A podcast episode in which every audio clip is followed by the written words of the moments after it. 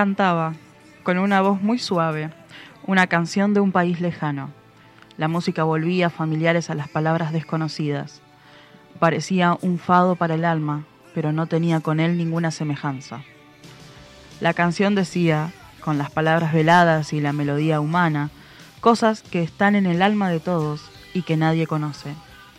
Cantaba él con una especie de somnolencia, ignorando con la mirada a los oyentes, en un pequeño éxtasis callejero. La gente reunida le oía sin gran zumba visible. La canción era de todo el mundo y las palabras hablaban a veces con nosotros, secreto oriental de alguna raza perdida. El ruido de la ciudad no se oía si le oíamos, y pasaban los coches tan cerca que uno me rozó el faldón de la chaqueta. Pero lo sentía y no lo oí. Había una absorción en el canto del desconocido que le hacía bien a lo que nosotros sueña o no consigue. Era un acontecimiento callejero y todos nos fijamos en que el policía había doblado la esquina despacio. Se acercó con la misma lentitud. Se quedó parado un rato detrás del chico del paraguas, como quien ve algo. En aquel momento el cantor se detuvo. Nadie dijo nada. Entonces intervino el policía y desde lo alto de la majestad de todos los sueños, ayudante de contabilidad en la ciudad de Lisboa. Pero el contraste no me abruma, me alivia, y la ironía que hay en él es sangre mía. Lo que debiera humillarme es mi bandera, que despliego, y la risa con que debería reírme de mí es un clarín con, el que saludo y creo una alborada en la que me convierto.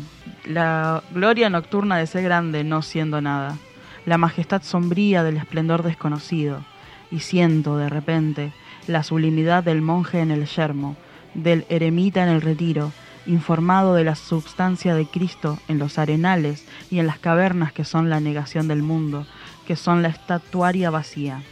Y en la mesa de mi cuarto soy menos despreciable, empleado y anónimo. Escribo palabras como la salvación del alma, anillo de renuncia en mi dedo evangélico, joya sin brillo en mi desdén extático. Fernando Pessoa, libro El desasosiego. Fernando Pessoa, escritor portugués que falleció en 1935. Muy buena lectura. Gracias. No, gracias. Perdón que me trabé en el medio. No, no, bueno. Estuvo bien, estuvo bueno. Eh, bueno, Pessoa que e-, es un poeta más que recomendable, eh, bastante, bastante particular su, su propio proyecto literario, ¿no? Eh, Siempre me llamó muchísimo la atención eh, todo el tema de que no quería que se publique nada, como eh, No, no, publicaba. ¿Publicaba? Publicaba, pero con heterónimos. Bueno. O sea, publicaba con un seudónimo, inventaba escritores, ¿no? Y por ahí mandaba... ¿Pero por qué no con su nombre? Eso es lo que siempre me llamó la atención. Bien, supongo que debe ser un tema más bien moral, que debe tener que ver con, con la idea de, de, no construir una, una figura de, de, autor. La verdad que estoy hablando desde la suposición, pero se me ocurre que podría haber sido eso. Eh, pero Trae la Ouija, vamos a comunicar. pero la cuestión de, de, los heterónimos sí me parece que, que implica esta idea de, de, la muerte del autor, ¿no? O sea, bajarse de los pedestales, ¿no? Eh, en el acto creativo uno no solamente está creando textos o una obra, también eh, puede estar creando un escritor mismo, ¿no? que era lo que hacía Pessoa con, con los heterónimos, como te decía, eh, escribía poemas, por ejemplo, y los mandaba a un periódico. En algunos casos hacía publicaciones también de maquetas, digamos, no eran libros muy, muy pequeños y ediciones muy reducidas, eh, que bueno, en su momento tampoco tuvieron mayor reconocimiento, ¿no? Eso vino mucho después. Em, ¿En qué estaba? ¿Qué te estaba diciendo? Siempre el, reconocimiento viene después de muerto. Sí, sí. Eh, la posteridad. La posteridad. sí, sí. Tal cual. Eh, vuelvo sobre el tema de los heterónimos. Ahí está, heterónimos. exacto.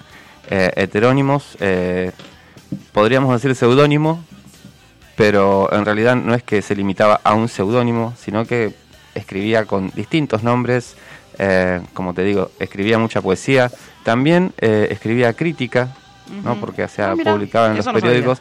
e incluso inventaba polémicas entre sus distintos heterónimos, ¿no? Claro, y se peleaban con cartas en, en los periódicos. Esto, esto sí es un hecho fehaciente, eh, no como la suposición de por qué. ¿Por qué? El, por qué no este lo conozco, pero sé algunas anécdotas, ¿no? Que escribía estas cartas y se, se, peleaba o discutía, ¿no? Eh, con, otro autor que era el mismo, pero que planteaba una postura estética diferente, porque si te pones a revisar los, los distintos eh, heterónimos, ¿no? Cada uno tiene una, una visión muy particular de la vida.